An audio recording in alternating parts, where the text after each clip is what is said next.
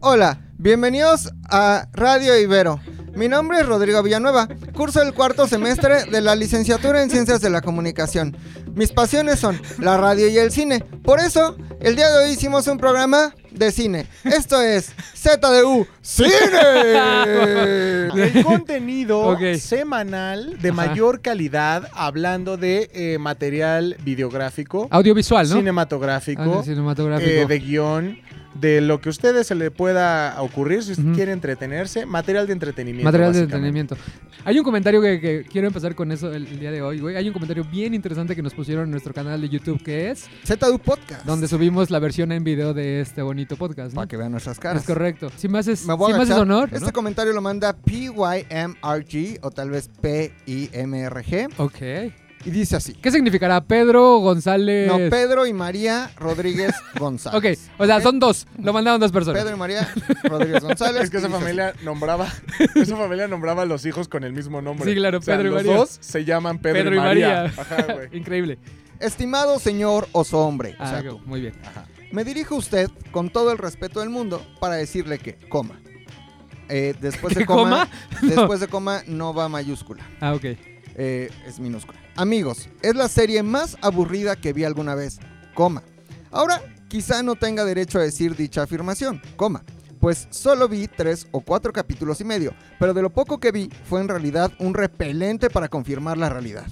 Amigos, es una serie sobrevalorada por quienes se sienten mejor que otros. Es el Rick and Morty de los 90. Eh, tal vez O sea, ya le tiró mierda a. Rick and Morty aquí. Se los echó. En, por- Quizá. Y solo quizá, o sea, perhaps, perhaps, perhaps, usted piense que la serie tiene elementos valiosos como la realización, la dirección, el guion, coma, etcétera. Pero desde mi punto de vista, como producto de comedia o producto de entretenimiento, amigos, es un muy buen semáforo. Dicho lo anterior, le reto a, o sea, a ti, te está lanzando un reto directo, I dare you. Eh, you? le reto que la próxima vez que salga el debate sobre el valor de la serie, usted exponga argumentos sólidos que contribuyan a definir si Amigos es una buena obra o, como usted lo dice, la mejor serie de todos los tiempos. Atentamente, un mexicano que no sabe nada de guionismo y está de más decir que no soy maestro en nada. Entre paréntesis, aunque respirar es algo que hago relativamente bien. Muy bien. Me gustó que al final se, se desmarcó. Fue como de.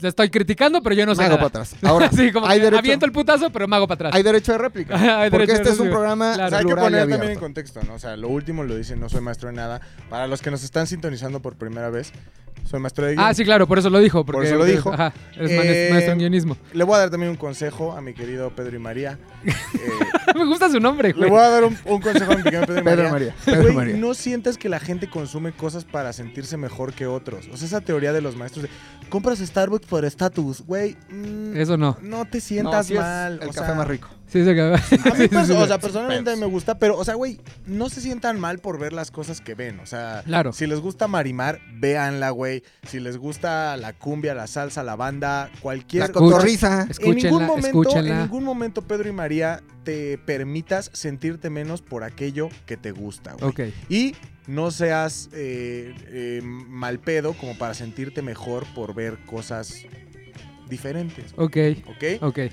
Una vez haciendo eso y, Dicho eso. y tirándole un poquito el paro a tu autoestima, Wow. eh, Wow. no, para que no, se sienta mal, No, o sea, no, con todo el respeto que nos merecemos, él fue muy Claro, claro. respetuoso. Claro, claro, claro, claro. Entonces, eh, Hay que yo- mantenerse en esa línea. Sí, hay que mantenerse en esa línea, güey. También creo que para decir que una serie que duró 10 temporadas, de 20 capítulos más o menos cada en una, promedio, claro. güey, viste cuatro y medio. No puedes tener, ese no es un buen eh, parámetro para decir si algo te gusta o algo no te gusta. Cuando vimos, cuando empezamos a ver Breaking Bad, güey, toda la segunda temporada de Breaking Bad era así como de, chale, neta les dieron chance para hacer algo chido y hicieron esto, güey. Y después, ¿qué te dieron? Te dieron algo muy chingón. Ahora vámonos como a las muestras epidemiológicas, güey. ¿Hasta ¿Cuál- cuándo mucho mu? ¿Hasta cuándo mucho mu? ¿Hasta cuándo mucho mu? Así debería llamar el podcast. O sea, de ¿Hasta nada, mucho o sea, de nada sirve, suponiendo que dices, vamos a ir a una fiesta en donde hay 10 güeyes. De esos 10 güeyes se enfermaron 6 de coronavirus. Eso no quiere decir que en una fiesta de 100 se van a, se van a enfermar 60. No es una muestra eh, proporcional para decir, Representativa. representativa para decir, güey, está mala la serie. Ah, para hacer una verdad absoluta. Yo te recomiendo que antes de tener un comentario tan afilado acerca de la calidad de algún contenido, eh, te permitas consumirlo más para que puedas analizar el rango no solamente de guion, sino el rango actoral de los comediantes y todo lo que tiene que ver con los valores de producción del mismo. Qué bonito hablas. ¿No? Sí, es una mierda, Friends, ¿no? No, no, no, no, Ahora, ¿No? ahora, tú tampoco lo has visto, güey. tampoco Tú lo eres el Pedro y. María de este podcast, güey. Este- Sí, ya va a ser Pedro y Sí, María hoy. prepa, güey, Una vez. a ver, Pedrito María. 15 minutos. Pedro y María, estoy contigo. Friends es una mierda. Y después, güey, Ajá. No voy a decir que fue la primera que mostró el formato de la sitcom como tan establecido, pero No, sí ya fue ya la primera. O sea, después de Seinfeld, Seinfeld, Seinfeld, ajá. yo creo que fue la, la- la- la otra más exitosa, güey. Porque al final te mostraba. Se fue como por los estereotipos básicos, que al final, si te das cuenta, todas las sitcom están basadas en estereotipos. La que tú me quieras decir, ese es el, ese es el secreto en el guion de todas las sitcoms. Están basadas en estereotipos con los que tú te puedes identificar. ¿Por qué? Porque en una sitcom tienes a los mismos personajes viviendo diferentes tipos de situaciones. Entonces, para que la serie pueda durar más tiempo y pueda durar temporada tras temporada tras temporada, es demasiado difícil poner, poner o ir cambiando la personalidad o las, o las reacciones de los personajes en cada guion, güey, en cada temporada. Eso es demasiado cansado. y Porque el mismo formato te limita, y güey. la misma gente no se, no se identifica con los personajes. Claro. Entonces, ¿qué haces en una sitcom, güey? Pones personajes estereotípicos que, con los que la gente se va a sentir identificado. Y deja tú que se siente identificado. Parte de, la, de, de- de lo que los hace ser así, güey, es que siempre van a reaccionar igual o siempre tienen como características de personalidad que los van a, lo los van a hacer actuar igual en diferentes ocasiones. Entonces, tú como guionista es súper fácil saber que un, un, eh, una persona que tiene, vamos a decirlo así, problemas de control, por ejemplo, Ajá. que tiene un TOC muy marcado, Mónica, Tú ya- ajá, Mónica, ¿no? Mónica, por Ajá. ejemplo, tú ya sabes que ese personaje es así. Entonces, como guionista, tú nada más le vas rolando las situaciones, güey. Está sucio el departamento.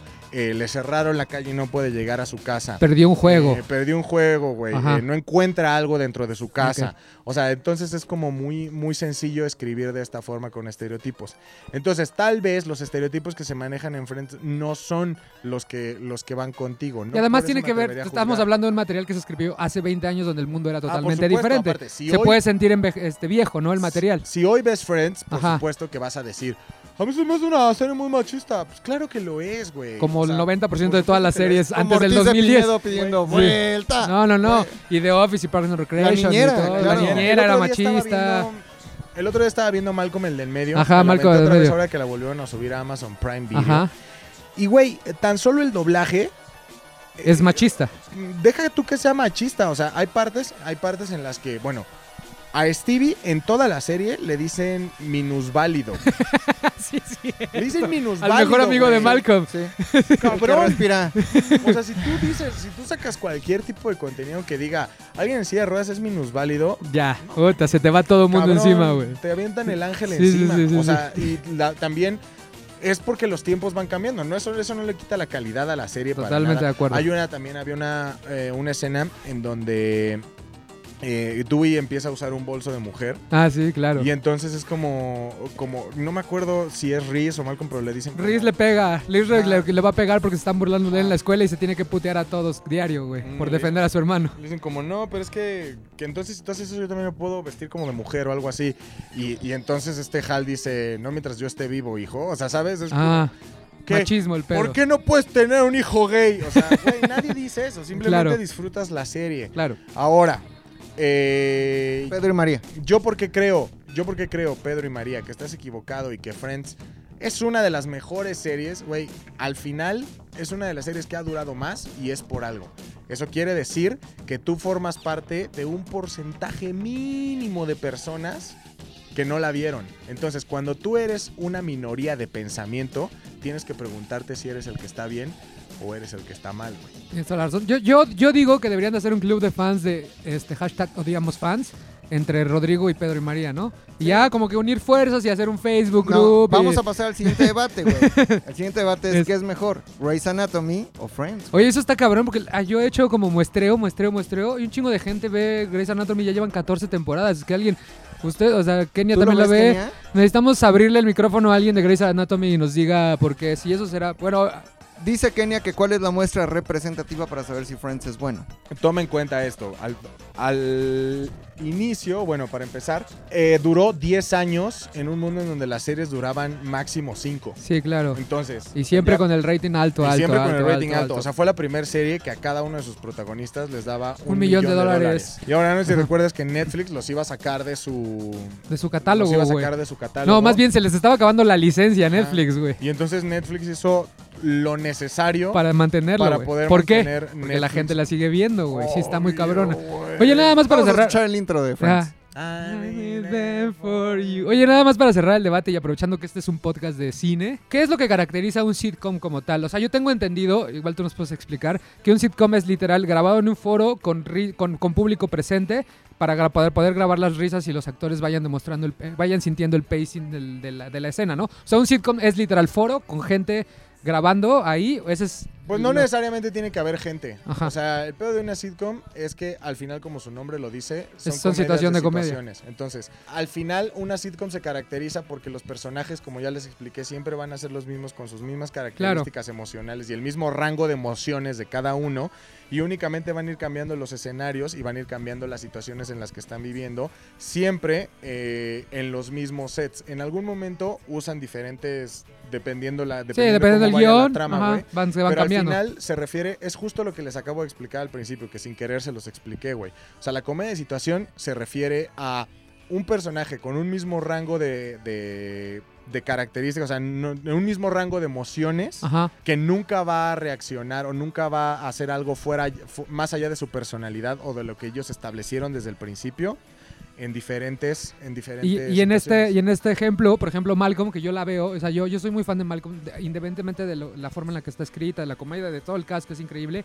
eh, se ve que la gente que estuvo detrás, los realizadores, el director, los fotógrafos, eran gente de cine, que ahora ya es muy común que toda la gente. De hecho, vamos, al rato vamos a hablar de una serie que es una, literal una película hecha cuatro temporadas, pero se siente que hay atrás trabajo cinematográfico, trabajo de fotografía, trabajo de, de- de narrativa. Aún así sigue siendo una sitcom. Es que, este por ejemplo, Malcolm. con Malcolm hay un chingo de pedos porque, bueno, no un chingo de pedos, pero hay muchas personas, o sea, los que escriben dicen, güey, es una sitcom. O sea, Malcolm es una sitcom Sí, sí, en sí, guion. por la forma en la que está escrita. Ajá, pero los realizadores Dicen, no, te dicen, mames. es que no, güey, es una serie normal. Sí, claro, O sea, porque sí se ajá. siente una narrativa diferente en Malcolm y utilizan recursos que no se utilizan regularmente en una sitcom. Entonces ahí es como depende, eh, depende por qué tipo de Biblia te quieras ir. O sea, ¿la del qué, guion regla- o qué la del reglas quieras seguir. Si el güey que realiza, que te va a decir, güey, las características son totalmente una, una, este, Una sitcom.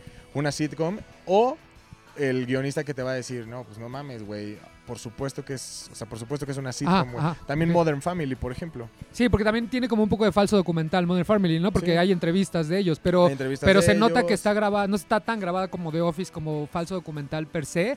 Me gusta utilizar per se cuando sí se puede utilizar. Está bien, pero bueno, oye, este, pero sí se, se y siente, per se. Ajá, pero sí se siente per se nar- este, narrativamente un falso documental, pero no creo que sea tal cual un falso documental. No podría ser un sitcom Pues por que ahí. no es un falso documental, o sea, The Office sí es un falso Sí, por documental. ejemplo, ese sí, Porque desde sí. el principio Claro. plantean que están formando parte, que son sujetos dentro Ajá, del mundo y, documental. y en Modern Family nunca Y te en lo... Modern Family jamás te lo dijeron, Ajá, o sea, como que nada más ahí hay está, como ahí in una- situ. ajá. Algo más. Modern Family es más, güey.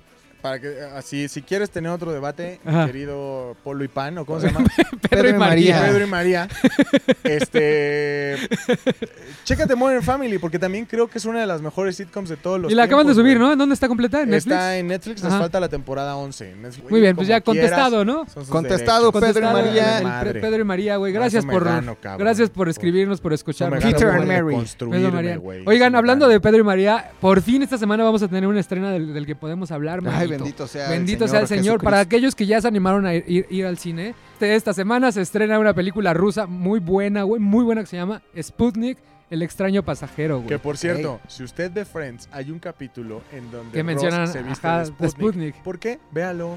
Véalo, Que véalo. por porque- cierto, si usted veía Fonda su silla en el canal 11, Ajá. había un personaje ruso que llegaba a México y trabajaba en la fonda, comía todos los días en Fonda su silla y se llamaba Sputnik. Neta. Ve- ¿Por qué Sputnik? Antes de entrar en el tema de la película, ¿qué es Sputnik, güey? Mira, ¿Tú, tú qué tienes? así, con la bola sí, curva. curva. No, pues fue el programa aeroespacial Ajá. soviético durante la Guerra La Fría, Guerra Fría. que constó de 11 envíos de 11 satélites artificiales al espacio. Uno de ellos, el Sputnik 2, llevaba a Laika, la perra, que se murió en el Ajá, porque mucha gente va a preguntar por qué a todos los rusos le ponen Sputnik. Por ejemplo, la vacuna es Sputnik, ¿no? La Entonces viene de ahí, Sputnik. viene de ahí, de los cosmonautas. Y hablando de- del, del estreno de esta semana de Sputnik, el extraño pasajero, sin exagerar, güey, es de las mejores películas que he visto en el año, cabrón. ¿Neta? Les voy a dar la premisa para si se quieren animar a ir, al cine.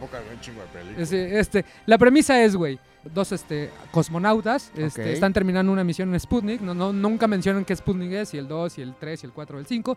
Y de repente, güey, ven como un destello. ¿Sabes que algo pasó? Corta negros. Aparecen en un, este, en, en- Uz- Uzbekistán, que todavía, en- están en 1983, que todavía era el Uz- Uzbekistán, Uzbekistán soviético. Y, este, y los encuentra un, un campesino y uno de ellos trae el, el cerebro destrozado completamente y el otro tiene como los ojos así negros como en trance, ¿no? Como cuando lo del ácido, ¿no? Cuando mucho lo del ácido. El crocodile. Entonces ya te establecen que algo sucede. Entonces la, la premisa es, uno de los dos este, cosmonautas que, que regresaron de esa misión, de, de todo lo que les pasó, resulta, güey, que se trajo a un pasajero, güey, como un tipo alien, güey. Y lo tienen encerrado, pero él no sabe por qué lo tienen encerrado. Y todas las noches, cuando se duerme el, el cosmonauta, se le sale el, el- el alien de la boca, así, como, cabrón. Como el Spider-Man malo. Como el Spider-Man. Es, así- es como una unión sim- simbiótica, de hecho, güey. Y el ejército ruso, el- bueno, el, el ejército soviético, no quiere matarlo porque los, ellos lo están pensando como si fuera un arma, güey. Ya sabes, ahí viene el pedo de moral. Entonces está bien buena la película. Bueno, después de eso contratan a una doctora que tiene unos métodos muy difíciles, bueno, muy diferentes para tratar a sus pacientes, porque de hecho, empezando la película, te establecen que ella casi ahoga a uno de sus pacientes con tal de salvarle un problema que tenía en los pulmones. No te dicen bien, nada más te explican así. Entonces la contratan y ella empieza a entrevistar a este tipo y se da cuenta de la unión simbiótica que tienen. Y ya ahí, se empieza a desarrollar la película. Entonces la película se empieza a convertir, es como una mezcla entre la llegada de Denis Villeneuve, sin exagerar, porque es ella tratando de entender al- la parte alien. Este, y es una mezcla de Alien. O sea, la película no es una superproducción, sino simplemente establece el problema y nada más se dedica a resolver el problema entre la, la moralidad que tiene la doctora y el ejército, cómo le vale madre todo y quiere hacer todo lo posible para cumplir sus objetivos. Esa es la película. Así de chiquita se queda. Esa es la historia de Mm. tres personas, el general, la doctora y el güey que tiene al alien, tratando de salir Pues adelante uno es como una mezcla de E.T. También, porque, es como... final es como E.T. es bueno, pero el gobierno lo quiere para... Ajá, ajá, justo, güey. Entonces, es- está bien buena de ese lado, güey. Y lo que me impresionó muy cabrón, ya investigando este, un poco más de los, de los datos duros de la película, es que solo le hicieron con 2.5 millones de dólares, cabrón. Y la película, o sea, cuando una película, una producción hollywoodense, mínimo te cuesta 60 millones de dólares.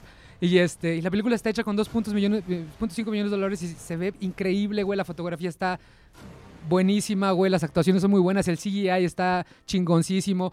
Saben que no lo pueden utilizar mucho porque no tienen el varo para eso. Entonces lo utilizan para los momentos que realmente es necesario en la película y lo hace muy bien, güey. Es una gran, gran, gran película. 2.5 millones de dólares. 2.5 millones de dólares es nada, güey. Es nada. idea, Amores Perros se hizo con uno. Cuando el dólar estaba a 15. En otra no tenía utilidad. CGI, No tenía güey.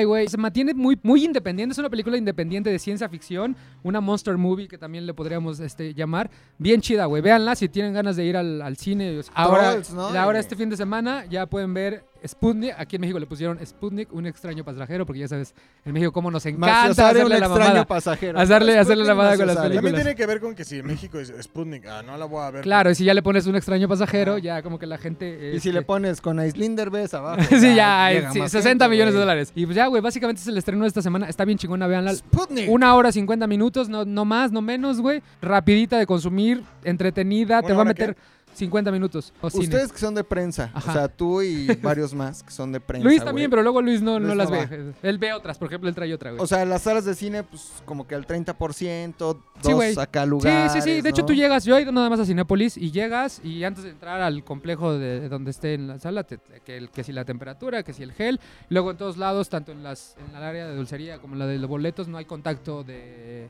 de Sexual, ¿no? de contacto sexual, ni de manos, a menos que pagues en efectivo, pero ellos te recomiendan que pagues Que en pagues tarjeta. tarjeta. Entonces no hay ningún tipo de contacto porque tienen como unas Te ventanitas. sanitizan. Y ¿no? luego las salas, antes cuando van a cambiar de público, las sanitizan en ese inter, todas las salas, eso es te todas las matan salas. ese recuerdo de ese amargo amor. Ajá, te mandan ese recuerdo. Y cuando vas a salir, se va- es una salida ordenada, como que te te dicen, a ver, primero esta fila, y ya sale esa fila. Luego esta fila para que no se amontone la gente. como en la el- secund. Como en la secund, güey, para que no se amontone la gente ahí, pues ya, básicamente es eso. Usted díganos si ya fue al cine, También en dónde, en todas nuestras redes sociales, ZDU Podcast, y platíquenos, cuéntenos. Yo ya fui al cine, yo ya, y se puso chingón y todo bien. Yo la neta no he ido, güey. Esta semana también hubo otro estreno, pero ya más en, en streaming. Sí, güey, se llama Enola Holmes. ¿En Hola?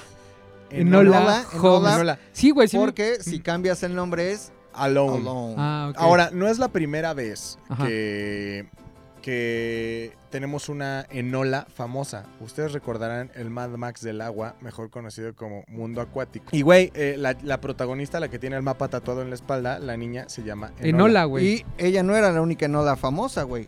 Recordarán el Enola gay. ¿Cuál es el Enola gay, güey? El Enola gay Ah, el, ya. el, el, este, la- el avión que tiró la Sí, sí, bomba sí, ya, ya, ya, ya, ya. O sea, fui un tarado. Y hay una canción, Enola gay. Del de eso. La has escuchado mil veces. La no vamos a poner ahorita. La, pues, se, pues, escucha en este momento mientras Luis habla del Elona Games. Elona. Elona Holmes. Eh, ¿Qué onda, güey? Porque ya la he visto en todos lados. Está en el spotlight de Netflix, güey. Trae su superestrella. o sea, yo la vi porque el, el trailer es un excelente trailer. Claro, güey. O sea, el claro. trailer es muy bueno. Sinceramente, a mí no me cae nada bien. ¿Millie? ¿Por qué Millie no te Bobby cae. Millie Bobby Brown bien, güey? No me cae bien ¿Por qué, porque no sé, güey, tengo la sensación de que es una chavita que se esfuerza demasiado por ser cool. Como wannabe, Ajá. pero que quiso crecer muy rápido. Quiso como crecer muy rápido, güey. Este, pero bueno, independientemente de mi percepción personal hacia la niña esta, güey, eh, es una gran película. O sea, una gran película en, a nivel, vámonos, al básico, güey. O sea, es De una, entretenimiento. Es un gran producto de es entretenimiento. una muy Sí, buena película buena, de, de acción. ¿De qué güey. va, güey? Mira, para empezar quiero que, o sea, si a ustedes les gusta mucho como Guy Ritchie, ex esposo de Madonna y hizo Sherlock excelente, excelente director, güey. Maestrazo. Está totalmente basado la narrativa en esas películas, güey. Es muy frenética, ¿no? Es muy frenética y tiene como estas partes. Lo que no me gustó, por ejemplo, ponle, mm, creo que no era necesario que alguien hablara a cámara. La cuarta pared, ella, ¿no? Ella La cuarta rompe la, la pared. cuarta pared. O sea, esto quiere decir que ella está en actuación y de pronto voltea a cámara Ajá. y se dirige a la Y es como un cámara. personaje más de cámara. Pero ¿sabes por qué pasa eso antes de que continúes con el resumen? Porque el director, Harry Bradbury, es el mismo que, diri- que dirige varios capítulos de Fleabag, si no es que muchos, que en Fleabag utiliza el recurso de la cuarta pared y también dirige Killing Eve, que viene como esta narrativa de... de, de- como tú la no como tú la, la describiste como muy Guy Ritchie como muy dinámica como muchos elementos para contar una cosa entonces por eso de la cuarta pared pero a ti no te gustó tanto A mí no me gustó tanto porque Ajá. abusan. O sea, creo que una, dos, tres veces está chido, pero la cámara es constante, constante. Todavía más que en Deadpool. Y en Deadpool se zurran en eso. O sea, es, o sea, es muchísimo. Ajá. ¿De qué va la historia? Eh, Enola Holmes tiene dos hermanos, pero el papá alcanzó a criar a dos. Después él se muere y la mamá se queda con, con la niña. Entonces, viven un. Ella la educa de una forma como muy liberal para los tiempos de la. muy bárbaros no. Salvaje, güey, No, salvaje. toma la en cuenta niña. que es una, eh, es una Inglaterra en donde todavía existe la Cámara de los Lords que tienen realmente como un peso súper fuerte y al mismo tiempo tiene que ver con la mujer no tiene como el valor. Justamente es la época en donde se está votando o empieza la reforma del voto femenino en Inglaterra. Y entonces, obviamente, la mamá de la mamá de Nola, la mamá de los Holmes, es como súper feminista y es como él- ella cree que las mujeres tienen que creer como. Woman power, tienen que female como power, ¿no? ciencia, Tienen que estar como empoderadas, tienen como. Ella vive como una vida súper, súper eh, diferente a la que una mujer podría haber tenido en esta época, ¿no? Entonces, en el cumpleaños número 16 de Enola, su mamá desaparece. La deja sola. Ajá, se va. le ve Y entonces llegan sus hermanos de vuelta. Entonces es como el hermano malo, que es como el antagonista durante todo el, durante toda la, la película, que es como el hermano malo de tú tienes que ser una señorita y conseguir un esposo y tienes que conseguir una, eh, una vida de mujer La manda con una tradicional. institutriz muy... una institutriz muy institutriz La manda con institutriz. y esta morra es rebelde no rebelde sin casa es como Y Alejandra Guzmán no ¡Ey, Sí. güera! Ey, güera. eh, güera. y llega el hermano cool, que es Sherlock, ¿no? Ajá. Eh, que en determinado momento pues se termina preocupando por ella y se termina como, como encariñando con ella porque ella muestra también tener como cierto talento. Pero la película detectivesco. Entonces va, la, la protagonista es el, el- el- o sea, Enola, ella- es la historia de la niña. Ajá, sí, no. Sherlock es un Sherlock. Es un secundario, los dos Sherlock son secundario. secundarios. Ajá. Ok, Sí, pero sí se mantiene con el estilo de Sherlock Holmes, o sea, la niña es un Sherlock Holmes Sí, chiquito. la o niña, sea, la niña descubre que es un Sherlock. Ah, o sea, la historia Sherlock te va chiquito. llevando Ajá, hacia eso. historia- ella nunca había conocido el mundo. Su mamá le dijo, tú vas, te voy a entrenar y vas a estar aquí, pero todavía no estás lista para el mundo. Hasta que de pronto se queda sola y ella tiene que salir a buscar a su mamá. En el camino se encuentra eh, con un caso a resolver. Un o lord, sea, ¿no? Sí, porque todos creemos que en determinado momento el caso a resolver es dónde está la mamá de los Holmes. Y a mitad de la película te das cuenta que no, güey, que hay un giro de tuerca ahí bastante Ok, interesante. ok. Y, pero aparte, eh, véala, se va a entretener porque es una película que en ningún momento te tiene aburrido. Es una película que en todo momento te trae como en Ahí, chinga. ahí, ahí. Y este, véala, se va a divertir. Mm, olvídese de, bueno, seguramente ustedes de los que, en este caso, por ejemplo, vuelvo a la conversación del principio. Ajá. A todo el mundo le gustó Stranger Things. A mí no. Pero si yo soy la minoría de pensamiento, bueno, hay algo debe de haber, ¿no? Ajá. Entonces seguramente Kenia tampoco. usted la ama, Ajá. pues entonces véala. Pero hay un dato muy curioso, güey. Ok. ¿Cuál es tu dato matador, En Estados manito? Unidos existe un instituto que se llama The Conan Doyle, The Conan Doyle. que ok. es el instituto encargado de cuidar eh, todo el legado de Sir Arthur Conan Doyle. Ok. ¿Quién, es Sir este Arthur? güey? Es el que escribió todas las novelas de Sherlock, Sherlock Holmes.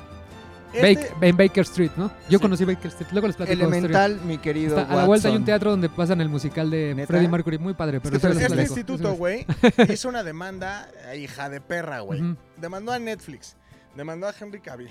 Por... No Demandó- mames. Demandó, Dimen- a- dimendó. dimindió, demandó a la, a, a la escritora del libro en el que está basado La- la, la película, película. en Ola. Eh, demandó a Penguin Random House, que es la editorial, editorial. que hizo el libro. ¿Por qué los demandó? La mejor del mundo. Porque tanto el libro como la película eh, tienen una inconsistencia cabroncísima en el personaje de Sherlock Holmes. ¿Cuál es? Que en la película y en el libro Sherlock Holmes muestra emociones.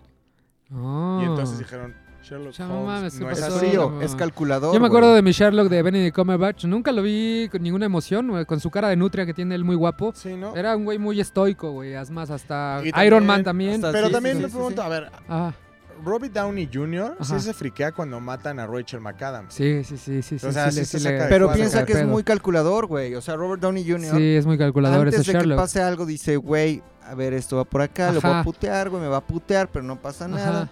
Y este Henry Cavill Es más de actuar. Ay, mi carnal. Ajá, más de emoción y no de calcular. Torito, güey, Torito, torito, torito. ¿no? O sea, sí, Ok. es, sí es una.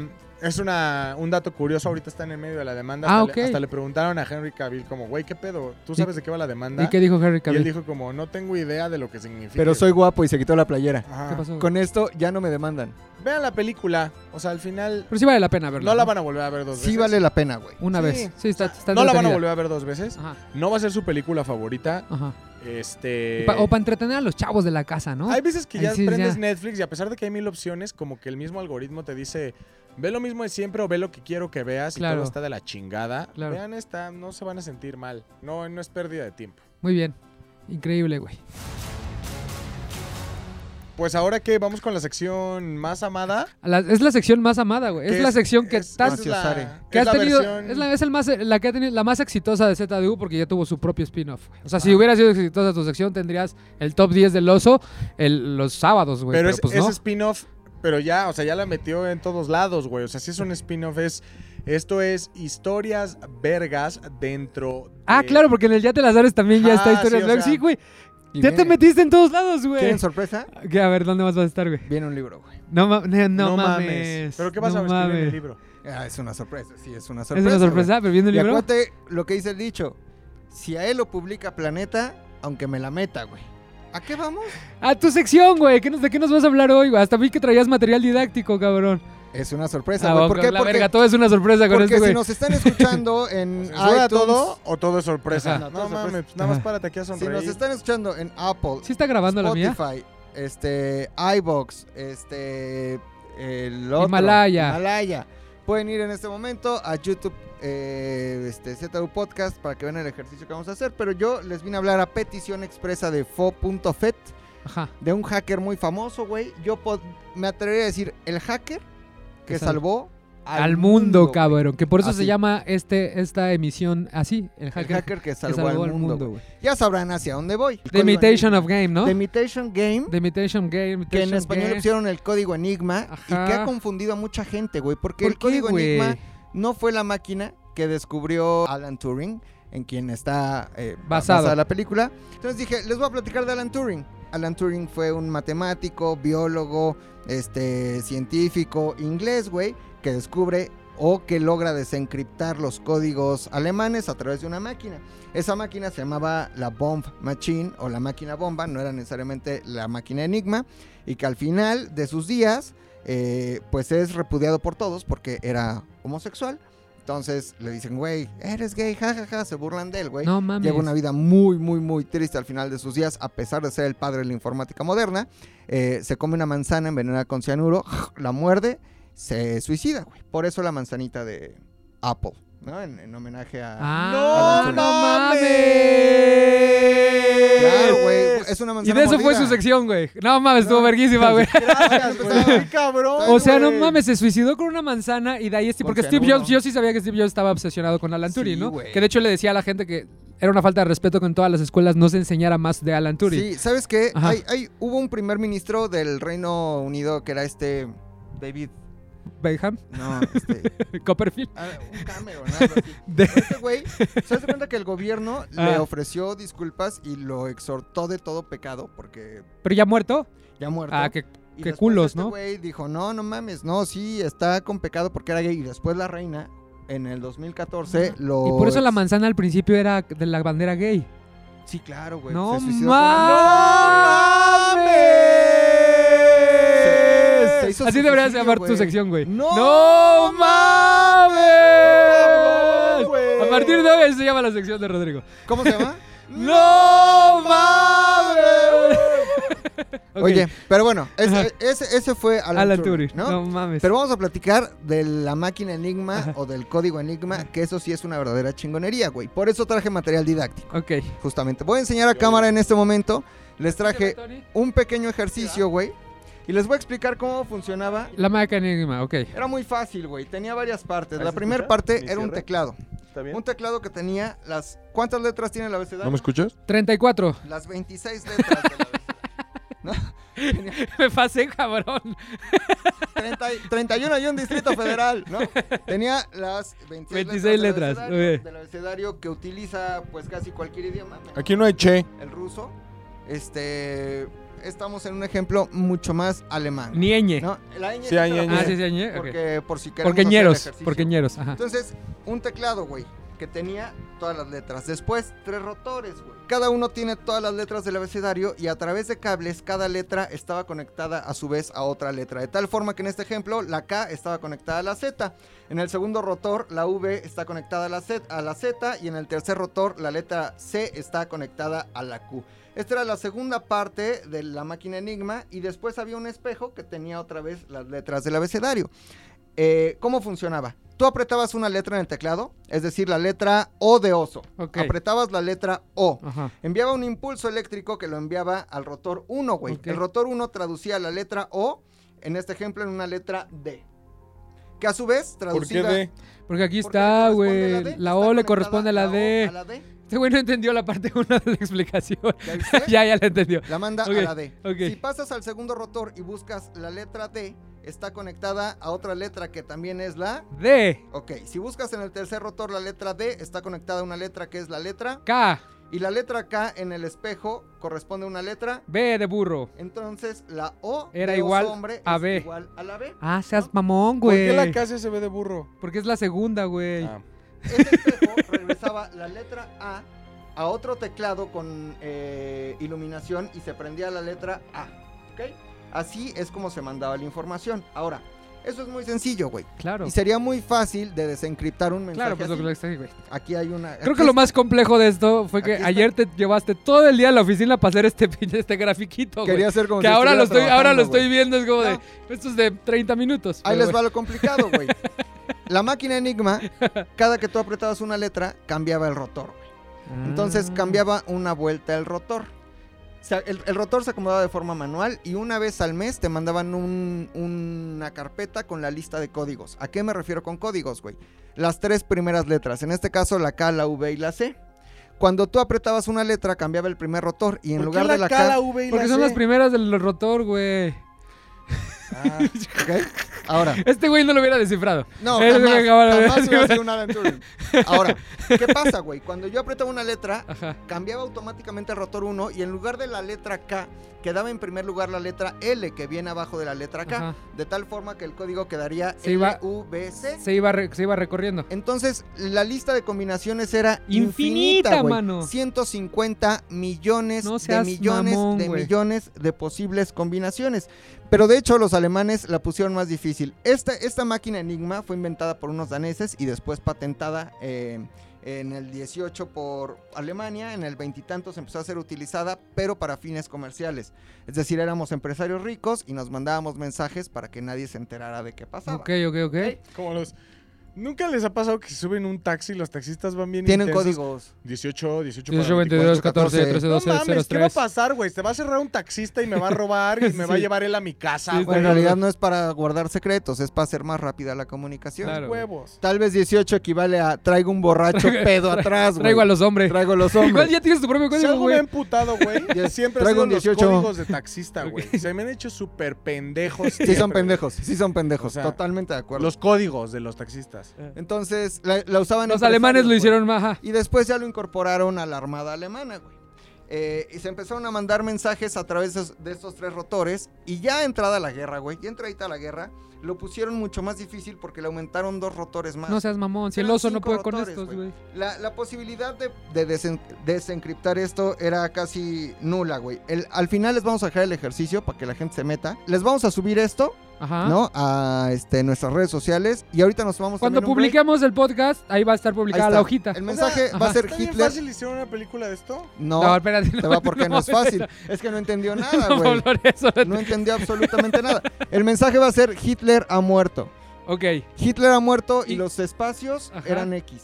¿Ok? Los espacios son X y el mensaje va a Para ser que la gente le Hitler ha descifre qué es lo que estás cuando realmente no- a ver, diciendo. cuando sí había una X en la conversación. Lo que pasa es que justamente la idea es que para que tú pudieras desencriptar el mensaje y tú mandar un mensaje, deberían de tener el mismo código. En los momentos más álgidos de la guerra, el código se cambiaba cada ocho horas, güey. Cada ocho horas tenías que poner una nueva combinación de códigos de las tres primeras letras que le movías arriba al rotor, güey. ¿Ok? Para, Para que te fuera machando. que te fuera Pero machando. solo era comunicación. de- Exactamente. Entonces llegó un momento en donde inclusive había cinco rotores, güey. Era imposible saber qué pedo, güey. Pero acuérdense que en el 39, güey, Alemania invade Polonia. Y entonces los polacos, güey, logran capturar dos máquinas Enigma. Esas dos máquinas Enigma se las mandan a los franceses. Los franceses, cuando Francia capitula y se vuelve la Francia cola- colaboracionista de Vichy, eh, les mandan las máquinas al Reino Unido y ahí es donde convocan a Alan Turing. Y Alan Turing entra en un grupo de expertos, güey, en donde había de todo. Gente que resolvía crucigramas, matemáticos, este, expertos biólogos, güey, expertos en ajedrez, campeones de ajedrez, todos tratando de, desencriptar este madre. pedo. Descompusieron la máquina, la abrieron y se dieron cuenta que era imposible, güey, porque necesitabas códigos que, que se generaban al azar.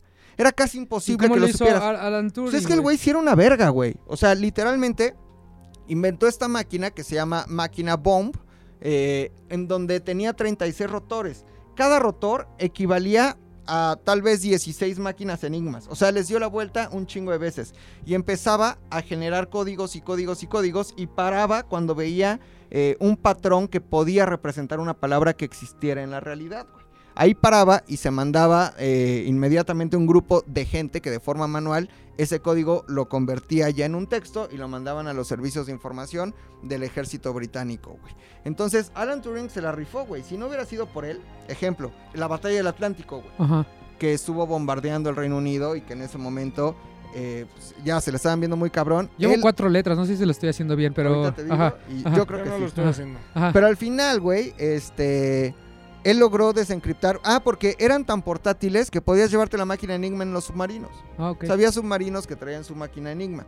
Ahora, hubo un pedo, güey, la cagaron. Los submarinos usan radiofrecuencia y se mandaban los mensajes también a través de ondas este, radiofónicas. Ahí logró Alan Turing eh, empezar a desencriptar esos códigos y además una vez la cagaron los alemanes, güey.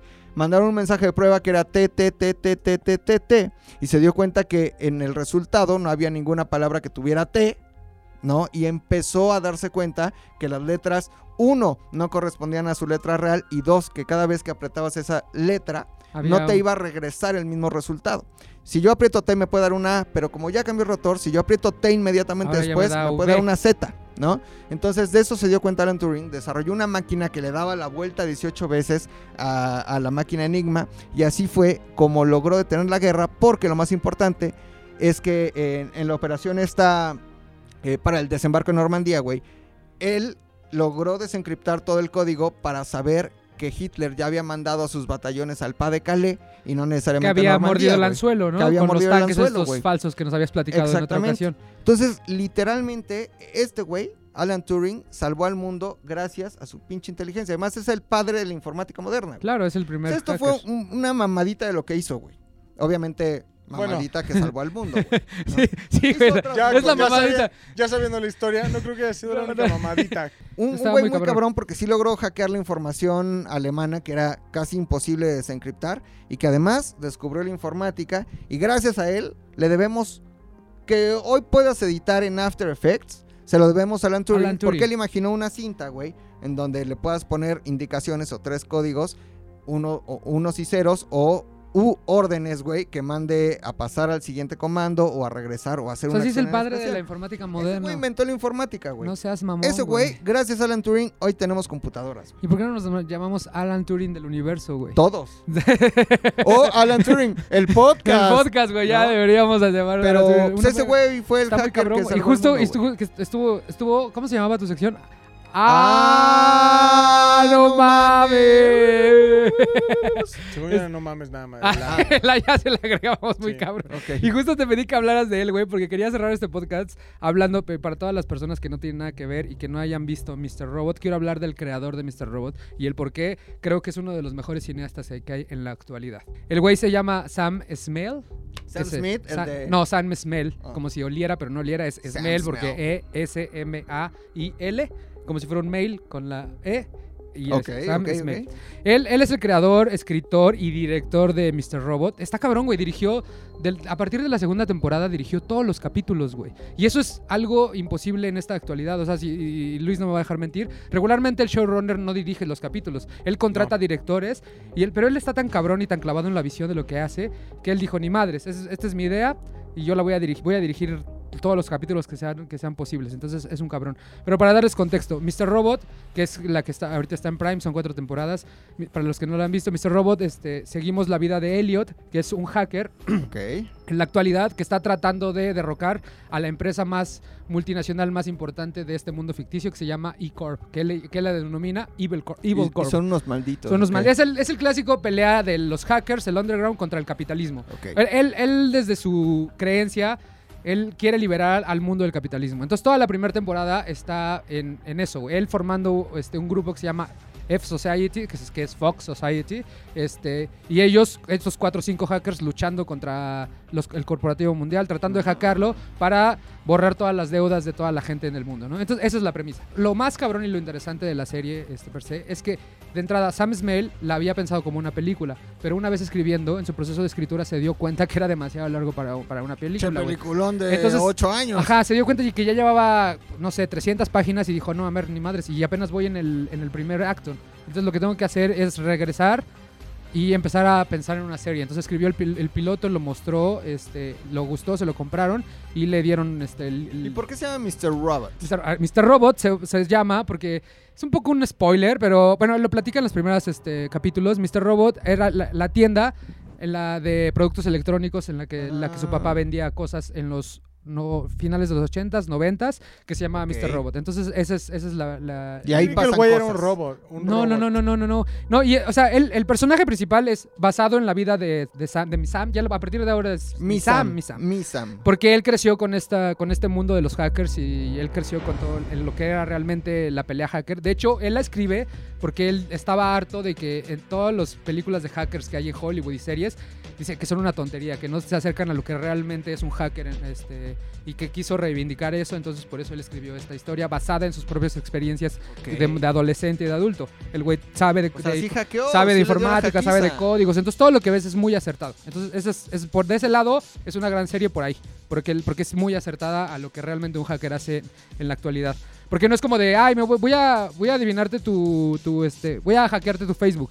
No es como que bajes un programa y no. Tendría que haber algún tipo de contacto. Yo que yo te pase un disco donde yo te instalo un malware para ahí que tú me des tu información. Claro. O sea, no es como, no es tan fácil como, como, creemos. hicieron a mi Carmen Aristegui, güey, que le mandaron una liga. Dale clic aquí en su teléfono. Entonces, pum, ahí ya. Entonces, a información. ello, en- sí es muy acertada en ese, en ese punto. Entonces, de, de ese lado está bien interesante. Después, tiene una forma narrativa cinematográfica de hacerla, que, que te digo que ya parece cine, güey. Pero todo el tiempo eh, la, la- la fotografía es otro personaje, güey. O sea, no es como que te voy a encuadrar al centro y te voy a acompañar durante el proceso. La, la, foto, la cinefotografía de la, de la serie siempre va a ser otro personaje, porque nosotros como sociedad este, somos parte del, del- del personaje, somos parte del problema. Ok. La- La serie utiliza la cuarta pared todo el tiempo y la voz en off. Entonces, Elliot todo el tiempo se inventa un amigo imaginario que somos nosotros. Nos está hablando todo el tiempo a nosotros. Es de, él nos está contando su historia. Ok. Entonces, todo está encuadrado para sentir esa sensación de locura, de estrés, güey. Los personajes nunca están al centro, siempre o están muy a la esquina del lado derecho, dejando un aire tremendo de este lado, o espacio negativo, como le llaman, que no hay nada, absolutamente nada, güey. Entonces, de ese lado también está bien interesante, porque todo el tiempo la fotografía te está diciendo algo sin decirte nada. O sea, está el personaje ahí, pero hay algo más. Hay algo más que tienes que estar viendo, que, está- que tienes que estar viendo. Está muy cabrón. Wow. Después, lo, y lo, la- está llena de referencias a todo el cine y él lo dice, güey, dice, yo me robé referencias de todo, desde Casablanca, desde Re- Requiem for a Dream, este, The Matrix, El Club de la Pelea. Porque es hacker, güey. El club de la pelea, o sea, referencias. la, la, la serie está, eh, esos cuatro pilares, Natural Born Killers, Taxi Driver, entonces es, es un universo lleno de referencias y muy bien aplicados, güey, que, que neta pocos cineastas lo hacen ahorita. Y se ve, güey, o sea, se ve, ves tres capítulos y sabes que es él. Tiene personalidad la pinche serie, o sea, sabes que es, Sam Smale dirigiendo este pedo por la forma, por la música, por la forma en la que están los encuadres, güey. Tiene, Mr. Robot. Mr. Robot tiene unos, tiene unos pedos muy cabrones. Es- Específicamente el capítulo 4 de la séptima temporada fue donde dije, este güey está en otro pedo. O sea, este güey denle, que haga, Este ya- es que haga películas toda su vida, güey. Este, nos cuenta una historia que está dividida en cinco actos, que cada uno de los actos es uno de los estados de duelo. Entonces, el acto 1 Ah, es la negación, el acto 2 es el enojo, el acto 3 este, es la, la negociación, el acto 4 la depresión, el acto 5 la, la aceptación. Pero al principio sientes que es como una obra de teatro, güey. Apar- aparte cambia el formato, específicamente en ese capítulo cambia el formato de un formato 16.9 de televisión a un 2.35.1, que es como, como las barritas estas negras que estamos acostumbrados a ver. Entonces de ahí te das cuenta que es algo diferente. Después parece como una Órale. obra de teatro, porque nunca, nunca cambia de- del- del lado del plano. güey. Siempre la cámara está del lado como si nosotros fuéramos los que estamos sentados en las butecas. güey. Ok. Entonces, y entonces, entre dos espacios, en la sala de, la, de, la su- de su psiquiatra y el cuarto de la psiquiatra, te cuenta una historia dividida en cinco actos que está. No mames, Otro así, pedo. otro pedo. Es- ese capítulo es. De hecho, Capítulo está. 7, temporada 4. Capítulo 7, temporada 4. Primera está de denominado como los mejores capítulos. De hecho, está, está denominado en varios lados como el, el capítulo que reivindica la televisión contra el cine. Porque realmente sí es una peliculita ahí.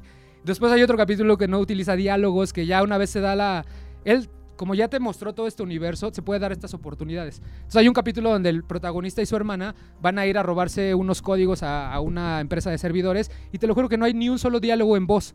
O sea, se toma 50 minutos el güey para contarnos una historia Y sin no necesidad voz. de que nadie hable, güey. Todo el, todo el capítulo, entre las dos historias que va contando, entre mensajes de texto, entre reacciones, güey, entre ir, ir este, corriendo de los demás, o sea, está muy cabrón. Y hay otro capítulo donde se avienta un plano secuencia, todo el capítulo también, que es cuando se meten a... ¿Pero real o de esos ficticios? No, es un wipe con wipers, güey. Pero bueno, mi punto, para regresar al punto inicial de Sam Smale, está haciendo cosas que nadie lo está haciendo a nivel televisión, a nivel cine en estos tiempos, güey. Cada capítulo hay algo diferente que narrativamente te explica. La segunda temporada, güey, completamente es Elliot viviendo, porque Elliot no vive en, una- en nuestra realidad. Elliot es un personaje solitario, enfermo, con depresión, güey, con ansiedad, güey, que, que odia a la sociedad, güey, odia el capitalismo. Entonces, él ya no sabe si, si en un punto está dentro de la realidad o en su, por- Ok. en su alucine, güey.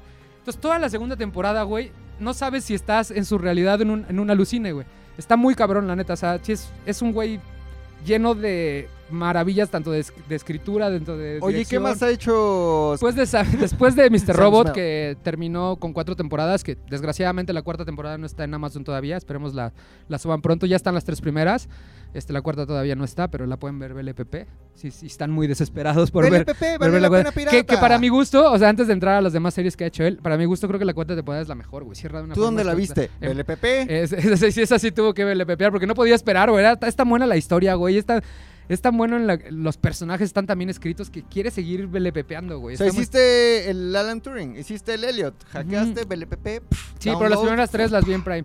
Y después este güey agarró un proyecto ya nada más como director, que, yo- que igual me pasó. Me puse a ver, ¿han visto Homecoming de, que está con Julia De Roberts? Beyoncé. No, la, la de Julia Roberts en Amazon Prime, que, que Sí. fue de las primeras series originales. Dije, la voy a ver, primer capítulo. Dije, "Ah, chinga, esto es- me suena algo conocido, esta forma narrativa de contar las cosas. conocido". Segundo capítulo.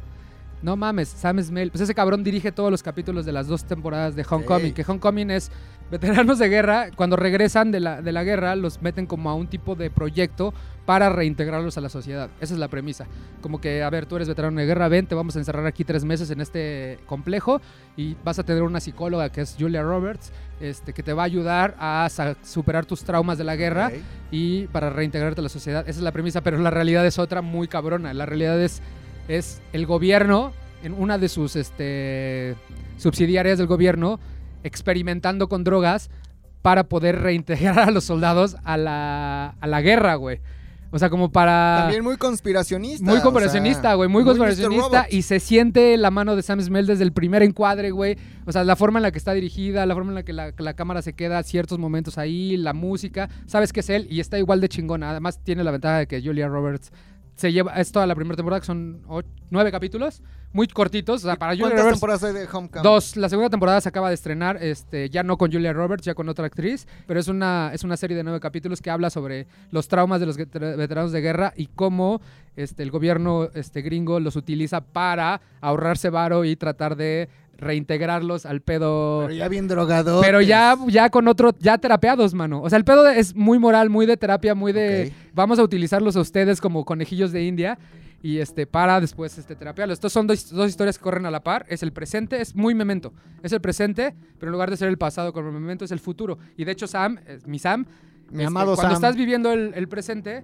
este, te pone una, fue un formato 1-1, o sea, las rayas negras a los Ajá. lados, que se ve cuadradito, y cuando estás viviendo el pasado, este, estás en formato 16-9. Ok. Pero cuando, se, hace- cuando hay un punto en la película que me mentea, ahí es donde te da la... Todo se combina. Ajá, es cuando, es cuando dices, ah, con razón le puso el formato el güey, porque es como un pinche giro de tuerca en el octavo capítulo, donde te dice, por eso lo puse 1-1, no nada más para hacerme el pinche chulito, Ya se me antojó. o para ver, güey. vean las dos, güey, está muy cabrón el güey, y que haya escrito, dirigido y producido su serie, toda, es de, habla de un güey que tiene una capacidad muy cabrona para... Genio. Ajá, güey, sí, porque no cualquiera, se, no, ajá, y no cualquiera se avienta el tiro, güey. O sea, tú como showrunner dices, yo aquí están mis guiones, esta es mi idea, pero voy a contratar directores igual chingones, ¿no? casi todos quieren dirigir, pero no los dejan. Ajá, Sí. y a este güey sí le dijeron, vas, date, campeón. Y me gusta mucho cuando canta la de How Do You Sleep. No, ese es Sam Smith, güey. Y entonces, güey, Todo pues, este tiempo pensé que... No, no, no, güey. No, pues Mr. neta, Mr. Robots, Mr. es, Robots. lo- lo- es, es neta la televisión hecha cine, güey. Cine, cine, cine. por- es un paso hacia adelante en, en la, en el cine de televisión, porque pues, ya estos tiempos COVID nos hacen que ya todo el sí, cine sea se de vale, televisión. se vale decir, pero no Pues es- vaya a ver ahorita alguien Sí, que no es cine de televisión, ¿Cómo güey. cine? Sí, güey, Es cine de televisión, neta, es, así fa- es fabulosa la forma en la que está hecho, güey. El capítulo 4 de la temporada 7 es. les- o sea, vale la pena venderse tres temporadas más para llegar a ese momento donde nos habla de las fases del duelo, donde nos lo pone en cinco actos y aparte nos hace ver una obra de teatro el cabrón. Muy es un pinche genio. Porque de hecho, por ejemplo, justamente la, la tan citada hoy este cuarta pared, güey, es una referencia teatral, güey. Claro. O sea, la cuarta pared viene del teatro y Ajá. viene de De nosotros las somos la cuarta. ajá. el fondo y la cuarta La cuarta pared, de que somos la audiencia. Y él utiliza la voz en off. De hecho, él dice, a mí me dijeron todos en la escuela de cine, no utilizas voz en off porque la voz en off es un recurso muy barato, o sea, porque como que es para generar exposición de la historia. O sea, tú utilizas una voz en off para... o sea, eso Ajá, te lo dicen todos. Ajá, Eso, ajá. vos en off Y, eres y- una y él lo dice, él lo dice, yo, yo me quería alejar de eso, pero después me di cuenta que mi personaje, Elliot, era un güey tan antisocial que con la única persona con la que podía hablar es con un amigo imaginario. ¿Quién va a ser el amigo imaginario? Nosotros, la audiencia. Entonces nosotros, a nosotros nos va a estar platicando sus traumas, sus vale, problemas, güey. y está súper bien O sea, justificado. en, en The Devil All the Time Ajá. hay una voz off también. Claro, que, es el Dios, que, es Dios, que es te va Dios ahí que te contando va guiando todo el cosas, pedo, güey, que también está justificado, güey. ¿No? Entonces, no- no, le reyó a eso y utiliza todas las técnicas cinematográficas que se puedan ocurrir y que no se nos hayan ocurrido, Sam Smell las utiliza y las lleva al pinche máximo, cabrón. Entonces, este... Mr. Robot. Mr. Robot Y Homecoming. y Homecoming en Prime. En Prime le están las dos. Y de- deje de ver la hora pico y esas repeticiones la de la familia noche. Peluche O- y pague Prime. Y deja de ver Friends, ¿no? Deje de ver. Friends. Oye, Pues ya, me gustó chavos, esta güey. entrega, güey. Hay que, estuvo estuvo muy tenemos que recordar los generales, güey. Y le tocan... Hablando del podcast, ZDU Podcast en todas las plataformas. YouTube, Twitter, Instagram. Si nos quieres seguir de manera individual, puedes seguirnos en arroba fo.fet. Si quieres seguir al señor Rodolfo Torres, usted lo conoce más como El uyuyuy. Fofo. Eh, de todos modos, si usted quiere seguir a arroba McLovinZDU, es el caballero aquí presente, el señor Rodrigo. O si quiere seguir a un servidor, no amigo, nada más servidor, Ok, eh, ponga arroba oso hombre. muy bien. Y escríbale cualquier cosa, sabe que Setentón. Si usted quiere- puede ser el comentario ganador que sea retomado al inicio de este podcast. Saludos. Saludos, gracias Toli, gracias Kelia, gracias Chavo, nos vemos, bye. ZDU Cine es una producción de ZDU.